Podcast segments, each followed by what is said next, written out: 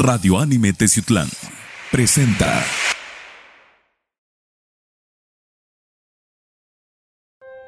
El siguiente programa es clasificación C, contiene lenguaje no apto para menores de 16 años.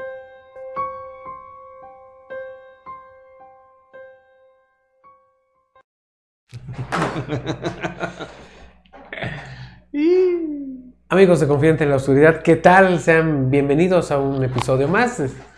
Una aventura nueva y terrorífica de Confidente en la Oscuridad. Me da mucho gusto saludarlos a lo largo y ancho de la República Mexicana, Centro, Sudamérica, Norteamérica, eh, muchísimas partes de Europa, España, Italia, Francia, eh, en todos los lugares que nos ven, que llevan un pedacito de Confidente en la Oscuridad. Mi nombre Rubén Canela, me da mucho gusto saludarlos y también me da mucho gusto saludar aquí a nuestro amigo y confidente terrorífico, por cierto, Román. ¿Cómo andas, Román? Bien, bien, amigos, aquí saludando a toda la banda, este, donde quiera que se encuentren, ¿verdad?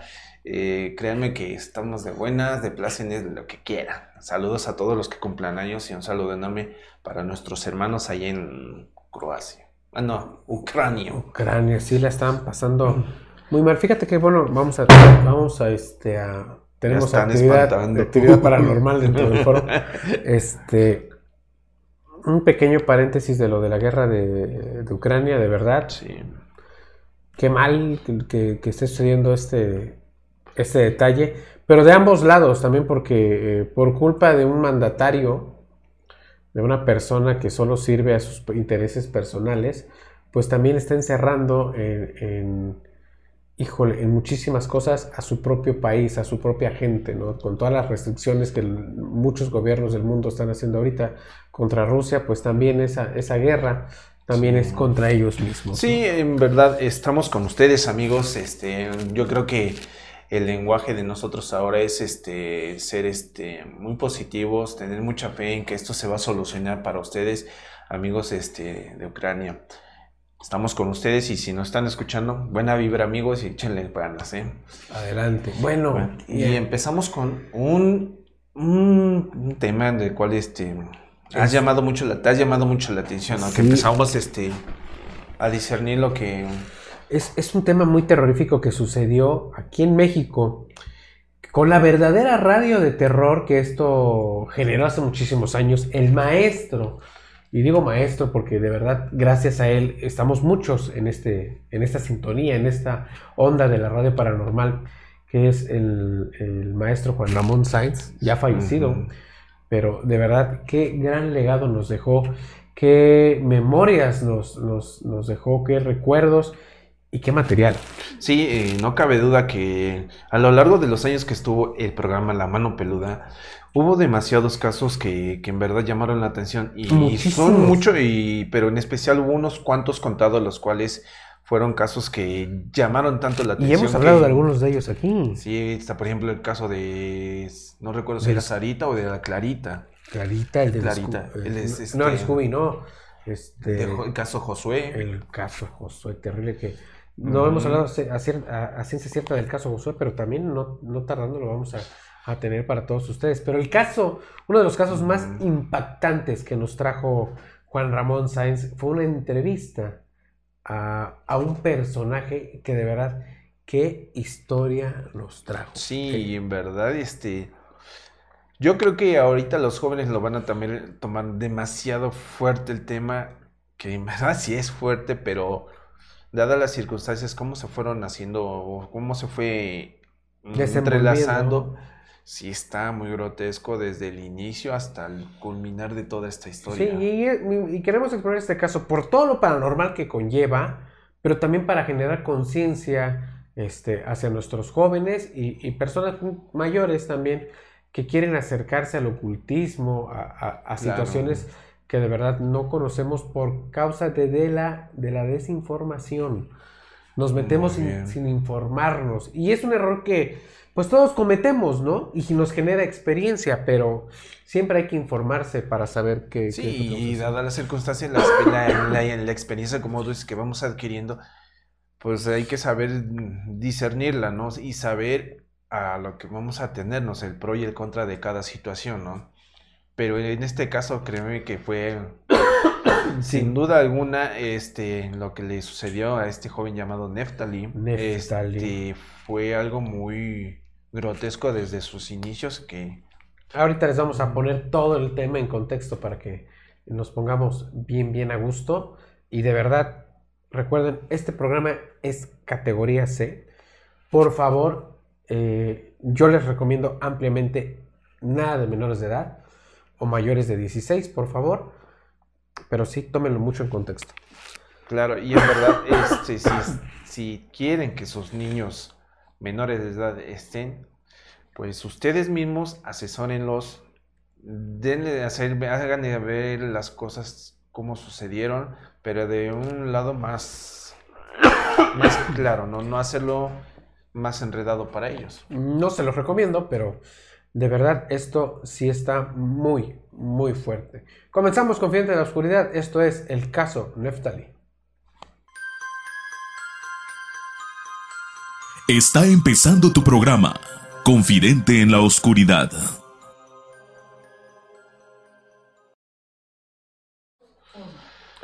El caso, el caso de Neftalí, a través de Juan Ramón Sáenz en su programa La Mano Peluda. ¿Quién es Neftalí? Pues se lo vamos a poner en contexto, las viandas, vamos a poner las viandas a- para que, que sepan qué onda. Eh, Neftalí es un niño, niño, porque así empieza la historia, niño como cualquiera eh, de los niños que existen con ese tipo de carencias, eh, padres divididos, separados, eh, entonces, pues él sin querer, Sí. porque es de verdad, sin querer, se mete a una secta satánica. Pero él no sabía que estaba en una secta satánica hasta cuando de verdad ya estuvo hasta las patas, como decimos aquí en México, hasta el cuello en otros países. O sea, ya estaba muy, muy metido en eso cuando apenas se dio cuenta que estaba en algo muy, muy malo. Y entonces, Pues empezó a tener ciertos acercamientos, como todo, ¿no? Cuando vas en una iniciación, vas sobre paso tras paso, Sí, y sobre- cada, cada, cada cosa fue subiendo más de, de, de nivel más fu- fuerte, vamos a decirlo, más gore sí, en este aspecto, ¿no? Vamos, vamos a escuchar el primer material, es largo, eh, tratamos de, de recapitular todo el material, hacer un resumen, porque de verdad es un programa súper extenso el que se le hizo a, a Neftalí, entonces estamos captando las mejores, las mejores partes. Vamos a escuchar nuestro primer material del caso Neftalí y enseguida regresamos, confidente en la oscuridad.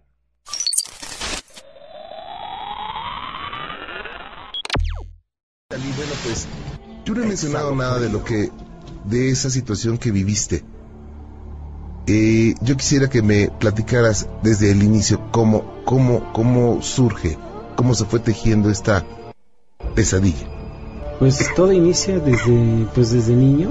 de- te comparto porque ahora ya mi familia me lo, me lo cuenta de que pues fui un niño no deseado y, y papá tuvo un primer, su primer hijo que pues falleció mi hermano ahora sí el mayor y de repente pues nació mi otro hermano que también ¿no? es viene siendo ahorita el mayor somos solamente dos hermanos y pues ya casi como que yo nací como el pilón pues, mi, me platica mi familia que mi mamá, pues en ese entonces, cuando yo pues nací para ellos por error, eh, mi mamá tomó muchas cosas, hierbas para abortar. Afuera de la escuela, una persona pues, se presenta a mi vida diciéndome que era un maestro y yo no sabía que era un, un sacerdote satánico y me dijo, hijo, lo voy a enseñar a ser el mejor de la escuela. Pues simplemente la palabra dijo, pues me cautivó y no escuché tan- todo lo que me decía, tan solo verlo a los ojos dije, este es el papá de mis sueños. Con eso te ganó.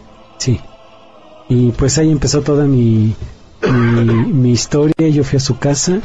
Hubo muchas cosas que creo que, pues, te puedo decir que en este, en este lugar donde se practica el satanismo en todo su esplendor, donde reclutan chicos, donde los preparan a los chicos, son iniciados, incluso con pactos de sangre. La gente, los chicos que estaban reclutados en este lugar, pues, eran chicos de niños de la calle, eh, de padres divorciados, niños golpeados, todos con problemas. Había muchos. Muchos, o sea, no, no había un chico que dijera, yo, mis padres me aman mucho, o, pues yo tengo lo que ustedes no tienen, todos con problemas. ¿De qué edades?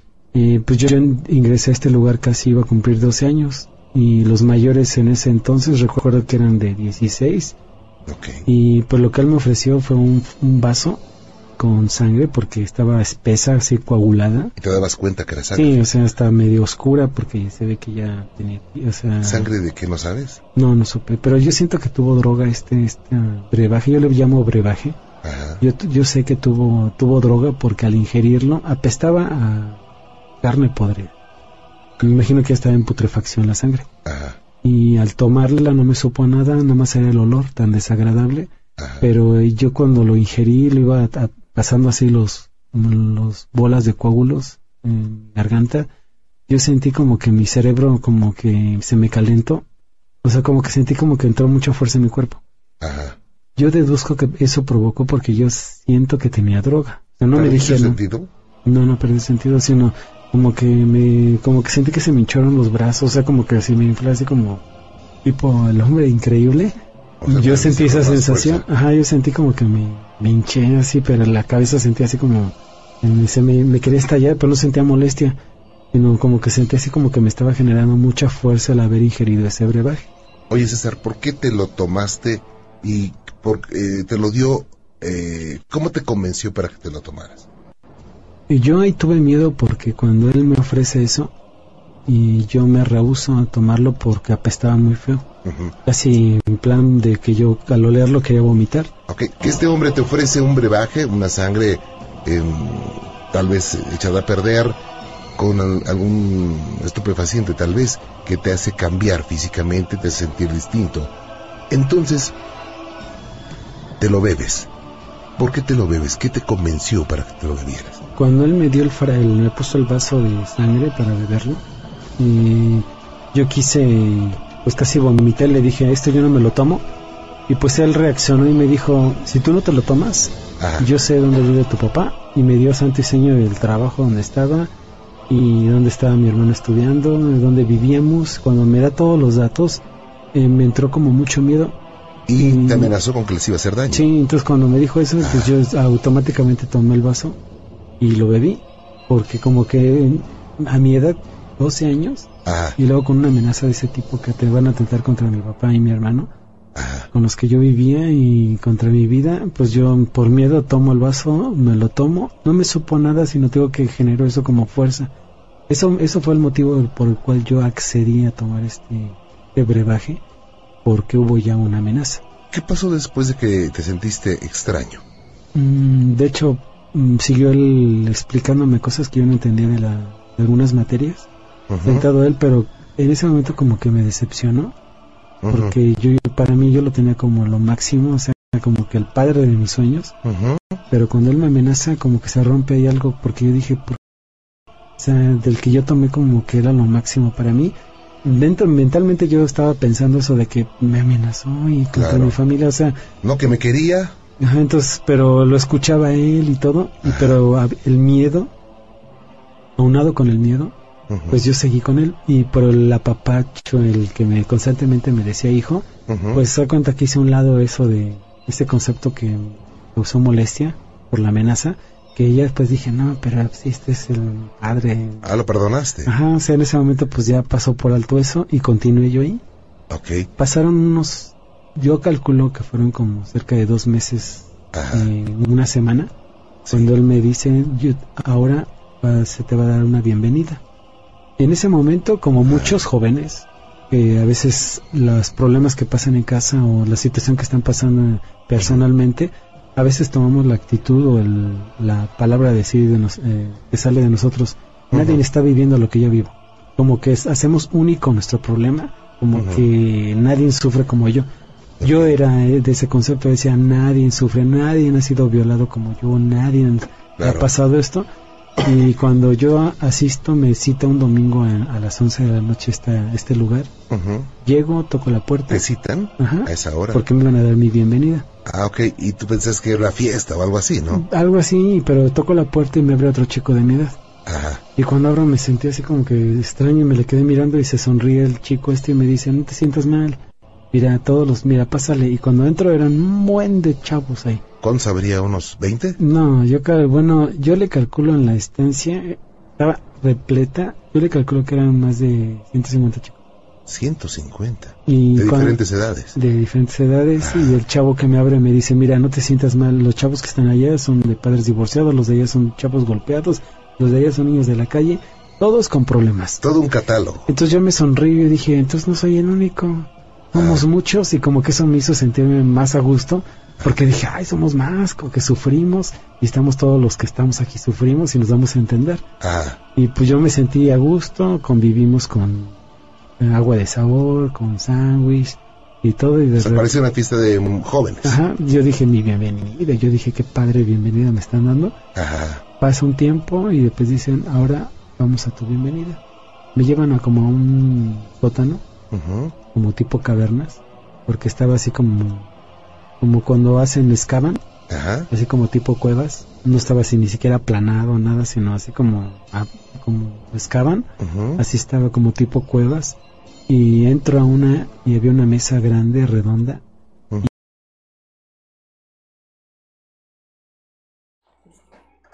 Ese que acabamos de escuchar es todo el preámbulo del caso de, el todo el preámbulo. O sea, los inicios, cómo fue...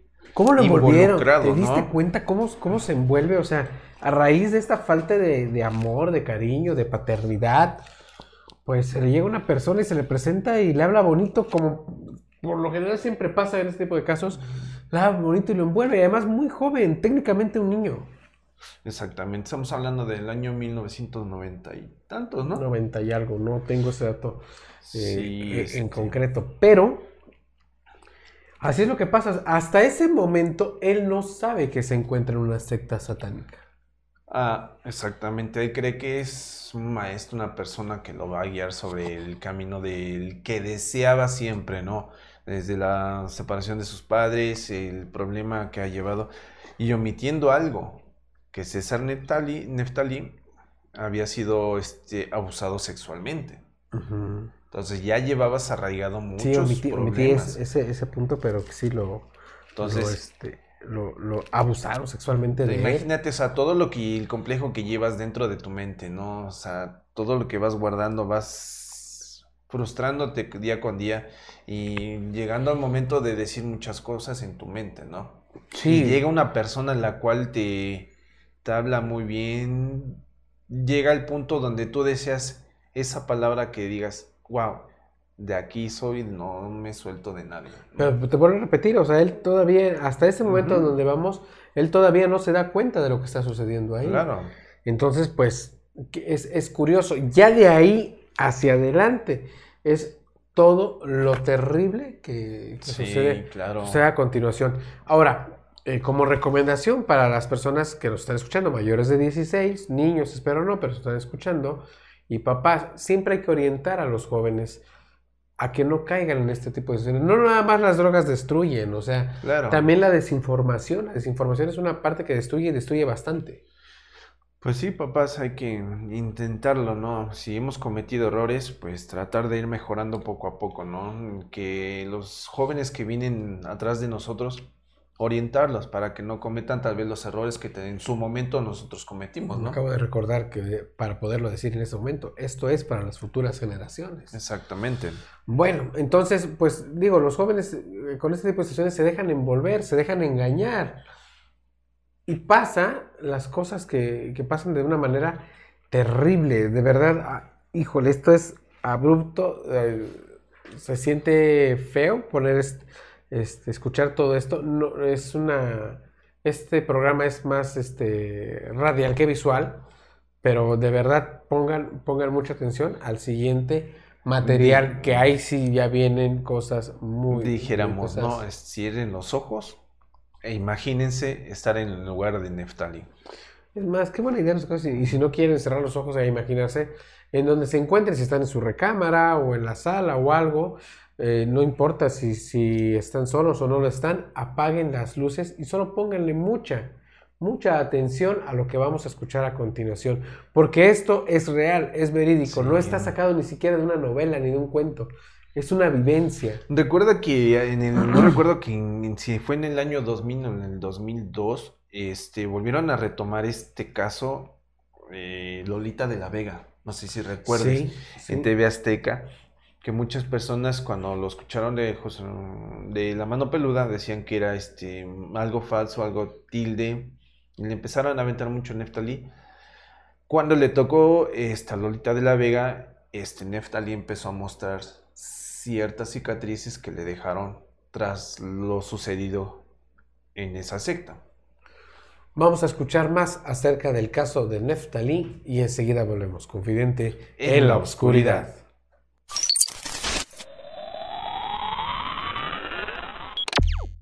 Pues dicen, ahora vamos a tu bienvenida. Me llevan a como a un sótano, como tipo cavernas, porque estaba así como, como cuando hacen, excavan, así como tipo cuevas. No estaba así ni siquiera aplanado, nada, sino así como, ah, como excavan. Así estaba como tipo cuevas. Y entro a una y había una mesa grande, redonda, y ahí me acuestan, me quitan mi ropa. Yo me opuse, pero me dijo el sacerdote satánico, eh, es parte de tu iniciación. Yo accedí, me quitan toda mi ropa, me desnudan y me, me abren de brazos y piernas y me amarran batiendo sobre mi cuerpo. Lo que más me impactó, y te lo digo Juan Ramón, es que en un niño, y hoy te lo comparto, esos niños son de, de, de ritos que hacen con las sectas de lesbianas. Como las lesbianas no desean niños, los donan, o sea, los ofrecen como sacrificio. O sea, ¿me estás hablando de un bebé? Un bebé. Y lo ponen encima de mí y lo sacrifican y no llora el niño, porque si llora se rompe el rito. Entonces ah, lo, lo meten en trance, en un ritual, y lo abren y la sangre la escurren sobre mi cuerpo. terrible. O sea, animales primero y después un bebé. Y, y cuando he sacrificado al niño, toda la sangre que escurre la caía sobre mi cuerpo y lo- los chavos que estaban, los, yo siento que eran los chicos avanzados, Ajá. que tenían más tiempo en este lugar, van extendiendo la sangre de todo mi cuerpo a modo de cubrir todo mi cuerpo desnudo. Oye, y digo, la impresión dantesca que, que, que quedó en ti. Yo entré en un shock porque yo dije, estoy es una pesadilla, estoy soñando, estoy soñando. Y yo observaba todo y yo cerraba los ojos y los abría porque yo quería despertar. Claro. Pero yo de- de- pensaba que era una pesadilla lo que estaba viendo ahí porque dije, esto no puede ser real, esto no puede ser cierto. Y bueno, me lamben los chavos. En el ritual me lambieron toda la sangre. En el ritual me lambieron toda la sangre, casi hasta limpiarme cuerpo. de mi cuerpo. Ajá. Y cuando el sacerdote Sangre del animal y del bebé. del, del bebé. Cuando el sacerdote satánico pone su mano en mi cabeza, yo pierdo el conocimiento. No sé cuánto tiempo pasó. Cuando vuelvo en sí, yo ya me estaban envolviendo en una sábana y todos me abrazaron. Me decían, felicidades, estuviste genial. Yo no sé qué sucedió en mi tiempo que estuve en trance.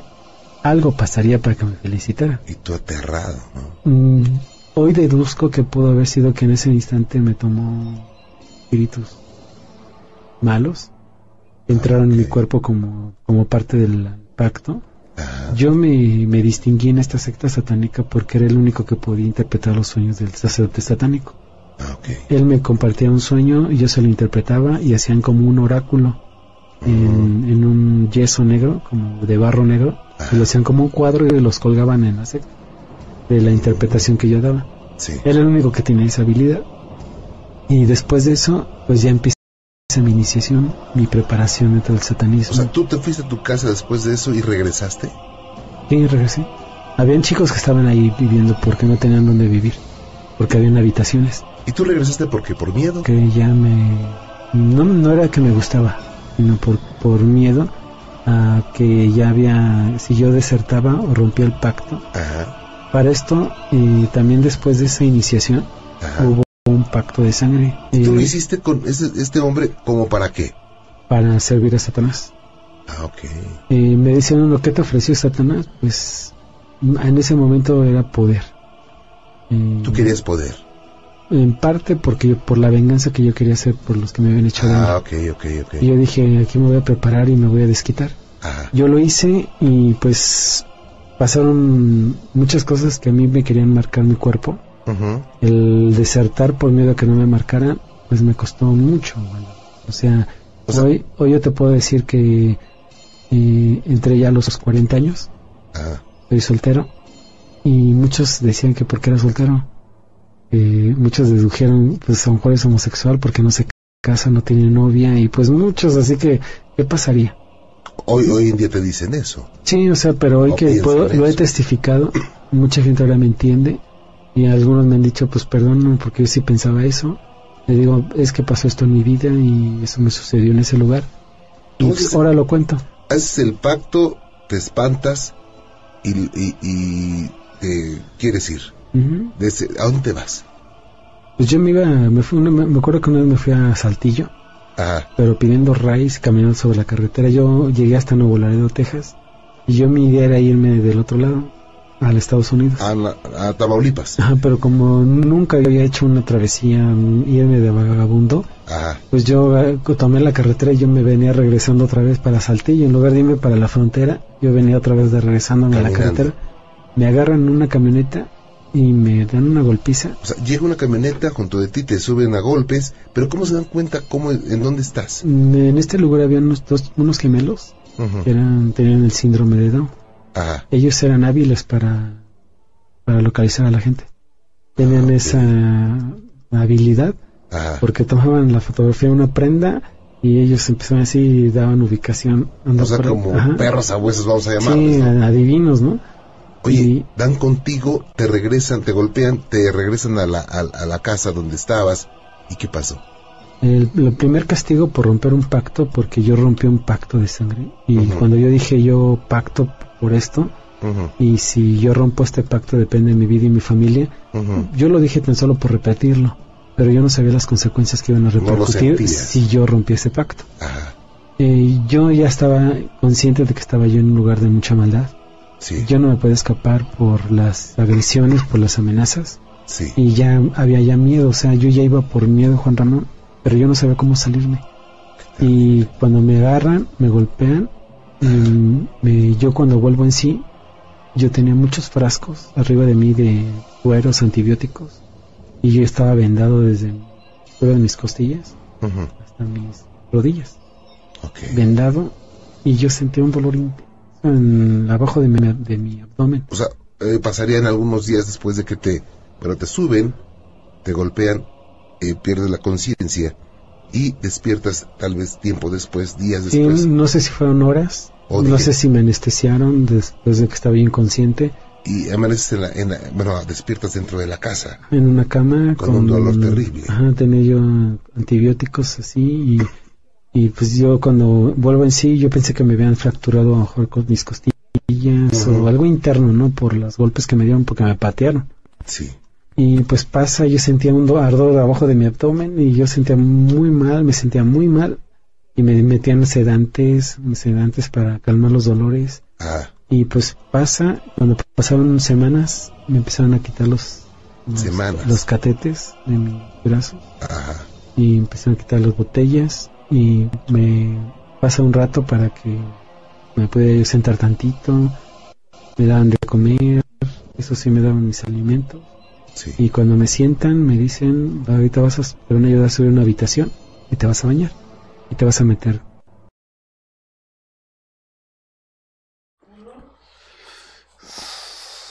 O sea, todo este tema es súper escalofriante.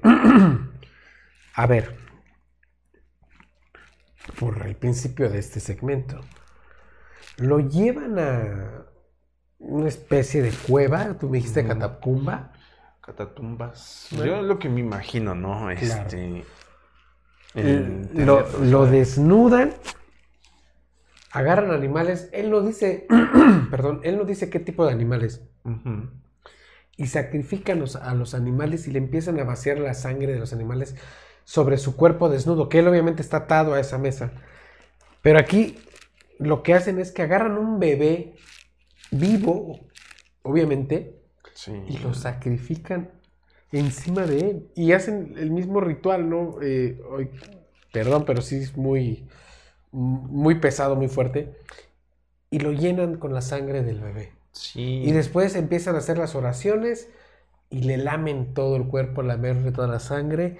Se acerca el, el satanista, le pone algo en la frente y pierde el conocimiento total. Eso es lo que dice. No, está. Rito muy satánico completamente. gore, ¿no? Muy fuerte. Este. Ritual satánicos, pues. Pues sí. Pues sí, pero. ay, Tengo. Es que no le veo mucha. ¿Cómo decirte? Yo le tiro que es más fanatismo que sea satanismo. En efecto, bueno, ahorita, qué, qué bueno, porque también yo lo pensé, de eso lo vamos a ver un poquito más, más adelante, ¿no? Porque aquí es donde él ya se mete de plano a lo que es el satanismo, sin querer, se metió al satanismo. Ahora, si te das cuenta, este. No son personas buscados así al. al ahí se va, ¿no? Son personas Son que tienen al alguna virtud. Tienen, un- exactamente, un- tienen un una don. virtud la cual así los distingue de los demás. Claro, porque él dice que sabía traducir exactamente. Los sueños, los sueños, cuales en mandaban mensajes. Tienes a dos gemelos con síndrome Down, los cuales son personas que con el Oye, simple ¿qué, qué habilidad. Con el simple hecho de tener la ropa pueden ubicarte. La, ¿no? la ropa, la imagen de alguien, y ellos te dicen, está en tal lugar, en tal lado, y te lo- Como si tuvieran un desprendimiento de, de, de alma De para ser, poder- ¿no? Exactamente, ¿no? O sea, Entonces, qué ahí es habilidad. donde entras- Yo jamás había escuchado algo así. Exactamente. Te quedas como que, perdón. Hasta ahorita no se ha conocido bien, bien de lleno algo así, ¿no? Es que también estas cosas obviamente rondan, rayan sobre lo paranormal, que de que existen, existen. Mucha gente, hoy en la actualidad, dicen, ah, pues es que esta persona tiene el don de te lee las cartas, te lee el futuro, te quita la maldad, qué sé yo. Pues hoy en la actualidad que estamos viviendo, pues podríamos tomarlo a chiste, a gracia, ¿no? A charlatanería. Sí. Pero de verdad y por experiencia propia puedo decirles que no toda la gente es así. Yo conozco mucha gente que de verdad tiene, tiene virtudes, tiene dones muy especiales.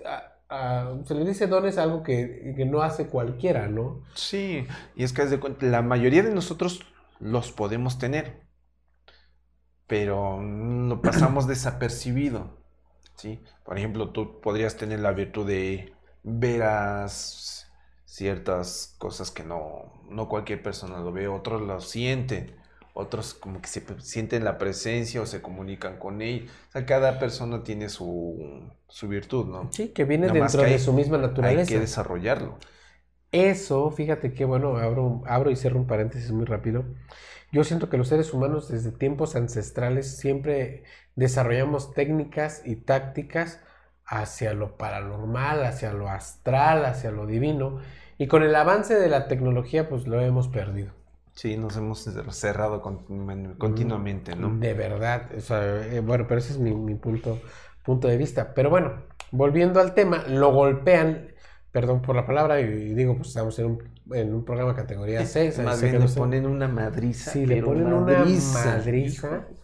O sea, lo dejan inconsciente. Para llevártelo, obviamente, lo dejan muy inconsciente. Y este. Y le hacen algo que de verdad está terrible, que es lo que vamos a escuchar a continuación. Pero antes, eh, producción, por ahí tenemos eh, hoja tabaco. Este. Vamos, vamos a ver. Nos estamos preparando. Nos estamos preparando. Bueno, seguimos dentro del rodaje. este. Bueno, le damos continuidad al siguiente. Mejor, al para siguiente que video. Pero no hablamos, hablamos tantito de hoja tabaco. Recuerden, no tenemos por ahí la imagen, pero eh, recuerden, hoja tabaco, tattoo and piercings. De verdad, visiten Hoja Tabaco aquí en el barrio de Chineolingo como referencia, donde están las farmacias Guadalajara, al ladito, en la mera subidita. Eh, los atiende de manera profesional, personalmente, nuestro amigo eh, Tacho Rosas. De verdad, un artista, un fenómeno. Hablando de virtudes, ¿qué virtud tiene Tacho para diseñar y para ponerte todo el arte de tu imaginación en la piel? Sí, totalmente, amigos. Este, síganlo. Síganlo en sus redes sociales. Este, y sube muestras de su trabajo que en verdad. Me acaba de pasar, Uh. me acaba de pasar unas, este, pues un catálogo de, de- del trabajo que ha hecho, este, pero creo que ahorita no, lo- no lo tenemos en edición, pero bueno, lo vamos a poner en el próximo programa. Pero créeme que en verdad, o sea, no es necesario. Yo creo que Pe- los- pe- sus les minos- puedo enseñar el que, el que acabo de traer, wow. ¿no? Este, en verdad, todos sus, sus clientes que han tenido la oportunidad de tener un buen tatuaje no se han arrepentido, al contrario, han recomendado el tatuador mejor de Texulán hasta ahorita. Y tenemos sorpresas y promociones de hoja tabaco. Que ya se acerca el día del tatuador, ¿eh? Exactamente. Ojo, amigos, ojo. Nuestro amigo Tacho nos dijo que va a hacer unos obsequios. Me imagino que aún no lo confirmo con él, pero me atrevo a decir que por ahí va a haber unos tatuajes de, eh, de manera gratuita. A todos los que nos están siguiendo en Confiante en la Oscuridad, eh, síganos. Vamos a hacer una Dinámica una en la cual puedan Estamos armando los. los seamos justos para que los que les toque quede algo plasmado de arte y sea arte para ustedes. Sí, yo personalmente me acabo de, acabo de visitarlo hace unos días, hace unas semanas y ahora ya tengo, no, yo estoy rayado de aquí, de acá, de acá, de espalda, pierna, tengo un montón de, de nuestro amigo Tacho Rosas. Bueno, pues vamos a continuar con el siguiente material de caso Neftali. De verdad, lo que sigue es más aterrador. aún. Ahora sí, a sus niños, mándenlos a dormir tempranamente porque lo que viene en verdad está muy, muy gore, muy fuerte. el- De Créanme verdad, que crean, sí. crean en el- perdón, crean ustedes el ambiente propicio, apaguen las luces y escúchenlo, porque esto sí, de verdad, es muy, muy, muy aterrador. Vamos a escuchar y enseguida volvemos.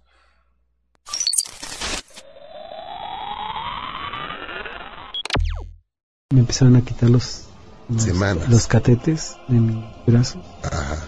Y empezaron a quitar las botellas y me pasa un rato para que me pueda sentar tantito, me daban de comer, eso sí me daban mis alimentos Sí. y cuando me sientan me dicen ahorita vas a, te van a ayudar a subir una habitación y te vas a bañar y te vas a meter con todas las vendas. Ajá. Cuando estén mojadas las vendas te las vas a quitar. Ok, vamos a otra pausita. ¿Qué pasó? ¿Qué pasó cuando se quita las vendas? ¿Qué le habían hecho a César Neftalí? Después de varias semanas le dicen, ¿sabes qué? Quítate, bueno, le quit- quitan los catéteres y todo eso. Y le dicen, súbete a bañar. Y quítate las vendas, vendas que tenías en la cintura. Sí, La cintura para abajo. altura de mis costillas, todo me cubría todo lo que es el ombligo, todo mi estómago hasta mis rodillas. Ajá, Me cuenta como momia, ¿no? De esa parte. Ajá. Y cuando me ayudan a subir, ¿No sentías dolores ni nada? yo sentí, no podía caminar, caminaba yo abierto, Ajá. porque me sentía yo abajo de mi abdomen así como a un ardor intenso, intenso, como si me hubieran inyectado alcohol adentro de mi piel. Ok. Subí al baño y recuerdo que me costó mucho trabajo mm, abrir las regaderas y me agarraba yo de una llave para porque no podía así como que andaba yo todavía así como mal de los sedantes Ajá. y me empezó a mojar cuando sentí que estaban bien mojadas las vendas me empezó a quitar poco a poco tenía eso sí tenía muchas gasas. ¿Cuál fue mi sorpresa Juan que cuando me empiezo a descubrir todo me di cuenta que me habían ya mutilado mis genitales. Cuando vi eso yo, yo, yo me sinceramente te lo digo hoy me entró un trauma una depresión pero enorme de intento de suicidarme quitarme la vida. Varias veces me inyecté aire en las venas porque me decían que con una burbuja de aire uno se muere yo me inyectaba con una jeringa grande al aire porque yo dije, yo me quiero morir. Me inyecté hidrógeno con el que inflan los globos, me inyectaba yo, me inyecté raticida de pasta, me inyectaba yo, o sea, tomé raticida, o sea, tomé pastillas, diazepanes, o sea, intenté muchas cosas para quitarme la vida porque yo me sentí un muerto viviente. Oye, pero inmediatamente que te viste, ¿no sentiste un coraje? Odio, o sea, más que odio, yo dije, me voy a morir. ¿No le reclamaste? ¿No dijiste por qué hicieron eso? Sí, cuando ya después de que pude hacer un poco, porque me costaba trabajo hallarnos, no sé, bueno, fue mucho sufrimiento. Claro, por supuesto. Hubo etapas que yo traía un penrose para drenar, porque no podía orinar, orinaba y yo sentía que me explotaba mi, esa parte, Ajá, porque no podía expulsar el orín. Ajá. Entonces me metieron un penrose como para drenar en una bolsa, con ujú. una sonda, porque tenía a veces infecciones. Eh, dormía yo en una cama con un palo así entre mis piernas y me metieron un palo así Sí. en medio para que no se cerrara mi herida. Fue mucho sufrimiento, Juan Ramón, que yo intenté muchas veces quitarme la vida. Cuando yo huyo por segunda vez, eh, me vuelven a encontrar eh, por estos chavos que eran buenos para localizar a la gente. Me localizan, me vuelven a traer a golpes, que ese día sí casi parte de mi cara me la desfiguraron. ¿De dónde te, de, de- De a mi lado izquierdo. Eh, ¿A dónde te fuiste? Pues yo tomé un autobús que decía creo que para Coahuila y pues ahí también caminaba yo en la carretera, me compré unas naranjas para aguantar la, la travesía de la carretera y me agarran me vuelven a subir a la camioneta. Y te localizaron por eh, estos chicos. Estos chicos gemelos. Ajá, que eran, pues mm, les decían que eran mediums, adivinos, que pueden localizar a gente a distancia y ubicaban ubicación exacta a través de un mapeo. Ellos usaban un péndulo y podían localizar, decían por acá, por acá. Y me localizan. Me golpean, Ramón me dio una golpiza de aquellos que no se me olvidó. Y cuando vuelven a llegar en la mesa donde me iniciaron, yo a lo lejos vi que había una persona adulta. Y yo pensé que iba, a haber un ritual, un sacrificio. Y cuando me agarran de los cabellos los chavos que me golpearon, me llevan hacia, esa- hacia esa persona que estaba en esa mesa donde a mí me, me acostaron. Había muchos hombres ahí, muchas personas. Puros chavos. Ah, ok. Y, pero chavos de los de nivel avanzado. ok. Ya no entraban los principiantes. Y cuando me acercan veo que era una mujer por la silueta. Y cuando me acercan, esta mujer cuando voltea hacia mí, veo su cara y dije, esta es mi mamá. Y dije, ¿mi mamá? Entonces cuando mi mamá me ve, veo que me reconoció. Porque mamá como que abrió sus ojos así como, como diciendo hijo, pero a mi mamá ya le habían mutilado la lengua. Entonces en el balbuceo mi mamá me dice estas palabras. Yo le entendí su movimiento de su boca. Ayuda a mi hijo. Te- Entiendes que te dice, ayúdame. O sea, me reconoció y yo dije, mi mamá. Yo me- lo primero que hice Juan Ramón es arrodillarme ante el satánico. Y yo le agarré sus parte de sus rodillas y se las abracé y yo le dije, gritando así llorando, no le hagas daño a mi mamá. Ya la habían dañado. Digo, yo hago lo que tú quieras, pero no toques a mí. Te juro, te perjuro. Y yo le decía cada rato, te juro, del... le digo, no me vuelvo a escapar. Te prometo que voy a ser el mejor y no te voy a fallar. Bueno, le dije todo, Juan. Y me dijo, mírate tu mano. Cuando me miré mi mano y me vi mi marca, me acordé de las palabras que dije. Si yo rompo el pacto, depende de mi vida y mi familia. Yo le dije, se me olvidó, señor. Se me olvidó. Le digo, perdóneme. Yo, bueno, una escena que no te la puedo explicar ahorita, pero yo le imploré como no te imaginas. Llorando, sollozando. Y llega el momento en el cual, pues me dice, vas a pagar las consecuencias.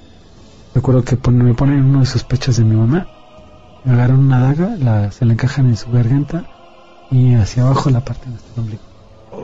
Esa escena, Juan Ramón, O sea, te toman, te pegan a, a uno de los senos de tu mamá eh, y, y y la parten y su sangre caía en mi cabeza. Yo grité y me vino un shock y me desmayé.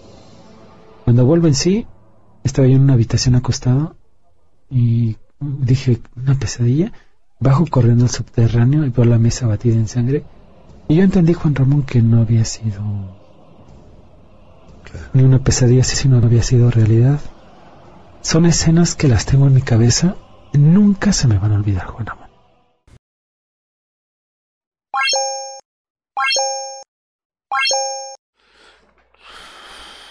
Lo aterrador de este caso, por Dios, en el segmento anterior, le cortan el pene Sí. al. O sea, le cortaron el pene por tratar de abandonar la secta.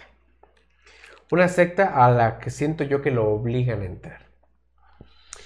Después se vuelve a escapar con el uso de razón, se vuelve a escapar. Lo vuelven a localizar a través de estos muchachitos que son muy buenos para Lo la que te decía localización, yo. Con esa virtud, ese don que tienen. Eh, lo localizan, le repetimos la misma palabra de la vez anterior, le pegan una madriza, pero ahora sí peor que la anterior. Sí, claro. Y este lo llevan a- a- a- al lugar donde está la secta, todo este rollo. Em, Lo ven muy golpeado y le presentan a una persona fémina. Y él se da cuenta que es su mamá. Entre comillas, se da cuenta que es su mamá. Sí. ¿Qué es lo que sucede a continuación? Ya lo que todos sabemos, ¿no? Asesinan a su mamá, no enfrente de él. O sea, con él. Sí. Él la está abrazando o, o está muy cerca de ella, re- recargada en uno de los senos de su mamá. Y por la, la- o sea, la parten así, enfrente de él, que... ah. Todo por ser un pacto satánico. Sí, pero recuerdas desde el in- primer este segmento, ¿recuerdas qué pacto había hecho? Hizo un pacto de sangre. Ahora- ¿bajo qué? ¿Bajo qué término? Ahorita te respondo eso. Quiero, quiero hacer esta pregunta antes de que se me escape. Y ustedes también, porque Romano en el segmento anterior dijo algo muy cierto. Eh, ¿Y dónde está la divinidad en todo esto? ¿Dónde está Satanás en todo esto? Porque se supone que si tú haces un rito satánico eh, por obtener beneficios de Satán, no sé si sea verdad o no. Pues obviamente es porque lo ves, platicas con él o, Claro. o sientes alguna presencia divina en él, como cuando la gente, eh, por medio de cualquier religión, dice que siente un milagro, es porque tuvo una conexión con el Ser Supremo. Aquí en todo esto, ¿dónde está Satán? No, aquí están puras madrizas. Ya me di cuenta que aquí, puras Déjate madrizas. madrizas, los asesinatos. ¿Dónde, ¿En dónde Eh, hemos escuchado a raíz de toda esa historia que, que se apareció Satán y le entabló alguna conversación con él? ¿O tuvo una conexión a través de un sueño, un déjà vu, qué sé yo? Tal vez, tal vez lo paranormal que hemos encontrado hasta ahorita han sido los gemelos, que han tenido la, el don de poder localizar a las personas. No, y el mismo que Neftalí quieras. que sabe interpretar Ahora- sueños también. Pues lo que te decía en el segmento anterior, a mí se me hace que es más fanatismo que todo alguna Sí, esto se me hace fanatismo. Pero ni siquiera es religioso, es un fanatismo sectario. Porque es una secta, o sea, yo sigo sin entender, o sea, yo, yo he estudiado bastante de religiones, este, soy una persona muy, muy inculcada y educada acerca de las religiones, por el simple hecho de saber, no de, no de, este, Por curiosidad, no. no, por curiosidad, no, ni de profesarlas tampoco. O sea, sencillamente me gusta leer acerca del tema, soy, eh, no me considero experto, pero sí he leído mucho acerca de muchísimas religiones y muchísimas sectas. Y yo podría decir desde mi muy particular punto de vista que los satanistas son personas muy inteligentes, o sea, Satán es conocimiento desde este punto de vista. Eh, esto es de verdad fanatismo, pero ya muy... Yo sabes que siento malo. que sea fanatismo luciferiano. Yo lo pondría sé. más como, sí, luciferiano, pero es, o sea, es que ya es muy radical. Román, Sí. esto, esto es radi- muy, es muy lo que te decía yo, o sea, yo siento que es un fanatismo, o sea, no estamos hablando que estás profesando una, una palabra satánica, no un respeto. Sabemos bien que Por- tienen sus estatutos el- las sectas satánicas. no, iba yo para allá, o sea, se fundó la iglesia satánica en los 60 por el señor Antón Lavey. Exactamente. Él creó la iglesia satánica o la Satan's Church y este, él hizo los mandamientos satánicos. Nada que ver con lo que estamos escuchando No, ahorita. los prospectos que tienen aquí son lo contrario de todo lo que Antoine Lavey este, fue profesando ante sus seguidores. Que también Antón Lavey estuvo muy equivocado con ideas del satanismo. Pero los mandamientos satánicos Yo escritos por Antón Lavey es lo más acertado que yo leí. Es lo que te iba a decir, es- tienen más lógica y con todo respeto a la Iglesia Católica, ¿no? Están más, este, más directos que todos los que tiene la, la Es Iglesia que son, Católica. son más ¿no? humanos. Desde mi punto de vista, son más verdad, humanos. Sí. Pero a lo que voy es, es- es a, es a lo siguiente. Estos tarados que llevan la, la, la, sec- la secta esta satánica, eh, me voy a atrever a decirlo, categoría C, estos pendejos que llevan la- la secta satánica, tienen el mismo error que todas las religiones en el mundo y todas las sectas en el mundo. De verdad. Creen interpretar una visión divina o, o- o algún sentimiento divino a su manera. O sea, por eso existen bas- bastantes religiones, católica, cristiana, ortodoxa, o sea, porque todos interpretan a Dios de la, de la manera que más les conviene. Claro. Y pasa lo mismo con las sectas, vas a interpretarlo de la manera que más te conviene. Perdón, yo he leído mucho de satanismo. Satán no te exige un sacrificio para que puedas obtener un beneficio de él. No. Eh, en la iglesia católica, en la mayoría de religiones, no te exigen un sacrificio para que puedas obtener un beneficio de ellos. Entonces, por consecuencia, lo que estamos vi- viendo y escuchando en este momento son puras pendejadas. Muy bien dicho. Totalmente. Ya, pero ya, no te enojes, papi. Es que, eh, ¿sabes eh, qué? eh, Eh, dentro de los mandamientos satánicos, también se considera, no pecado, pero sí se considera maldad el quitarle la vida a un ser humano. Ni más a un inocente. Estamos hablando de niños, bebés, personas inocentes, las cuales no han generado alguna maldad. Uno de los mandamientos satánicos es, no hagas daño a nadie, solo si es para defenderte cuando tu vida corre peligro. Exactamente. Aquí en donde corre peligro de las personas agraviadas, ¿dónde corren peligro? En ninguna. ¿no? Bueno, ustedes tienen la mejor decisión. Ya perdón que me explayé un poco, pero no, no es que sea molesto, es que de verdad, o sea, el, gran problema con las religiones y con las sectas es que todos queremos interpretarlo de la manera Es, que más es nos que antoje. desgraciadamente así siempre ha sido, desde que yo he estado viendo, desde que empiezas a escuchar la Biblia y todo eso, tienes una idea catalógica de, de lo que vas a estar haciendo Tomás, en son, tu los, vida. pro- son los problemas en Medio Oriente. Sí. O sea, si tú no crees en Dios como yo creo, te voy a matar. Y me vuelvo un kamikaze. Y me voy a matar porque mi Dios así lo quiere y me llevo a, a muchos inocentes. Me vuelvo un mártir para mi religión. Me vuelvo un mártir, ¿me entiendes? Sí, sí, claro. Y a los que me llevé son pecadores infieles. Como un niño de 5 años que muere por una explosión de un baboso que se hizo volar es un pecador? Es un niño de 5 años. Pero pues hace entender a todas las personas. Querer Mm. meternos en la cabeza de otra persona también genera muchísimos problemas. Bien, ¿les gustó el programa del día de hoy? El caso Neftalí. Yo creo que sí, ¿verdad? Irá para más, ¿eh? No, que sí, no. Pero en verdad, Bueno, esto pero- no sería el único, porque te volveríamos al inicio, ¿no? Tenemos más casos de la mano peluda, por ejemplo, el caso de Josué, Ah, El caso Josué. que también es un tema muy fuerte. Este, estábamos hablando. Psicofonías grabadas en vivo en ese momento. Qué horror. Este, que ya no recuerdo si era Clarita o Sarita. Y ustedes, Clarita, amigos, el caso Clarita. también, que también está fenomenal, en verdad. Este. Y hay dos o tres temas que también podemos sacar de ahí mismo de El Maestro de Maestros. El señor Juan Ramón Sáenz, que de veras estés en la gloria. De verdad. Un abrazo a donde quiera que te encuentres, Juan Ramón. Eh, espero que les haya gustado el programa de esta ocasión. Agradezco a Radio Anime el espacio otorgado para la realización y producción de este programa, programa de todos ustedes, Confidente en la Oscuridad, que también ya está alojado en nuestra plataforma personal de podcast, que es Anchor FM, pero distribu- distribuimos a todas, todas las plataformas de podcast, todas, de verdad, en Google pongan Confidente en la Oscuridad, somos de los podcasts top ranking paranormales en español, y pues de verdad, este, escúchenos, descárguenos, apóyenos, por ahí un donativo si, si gustan hacerlo, pues un donativo no es una obligación, obviamente que no, pero apóyenos claro. para que sigamos generando más, más contenido para ustedes. Román, tus redes sociales. Román Martínez, ahí estamos para echar cotorreo Se con está la animando a hacer un TikTok, Román, ¿eh? Ahí vamos, ahí vamos.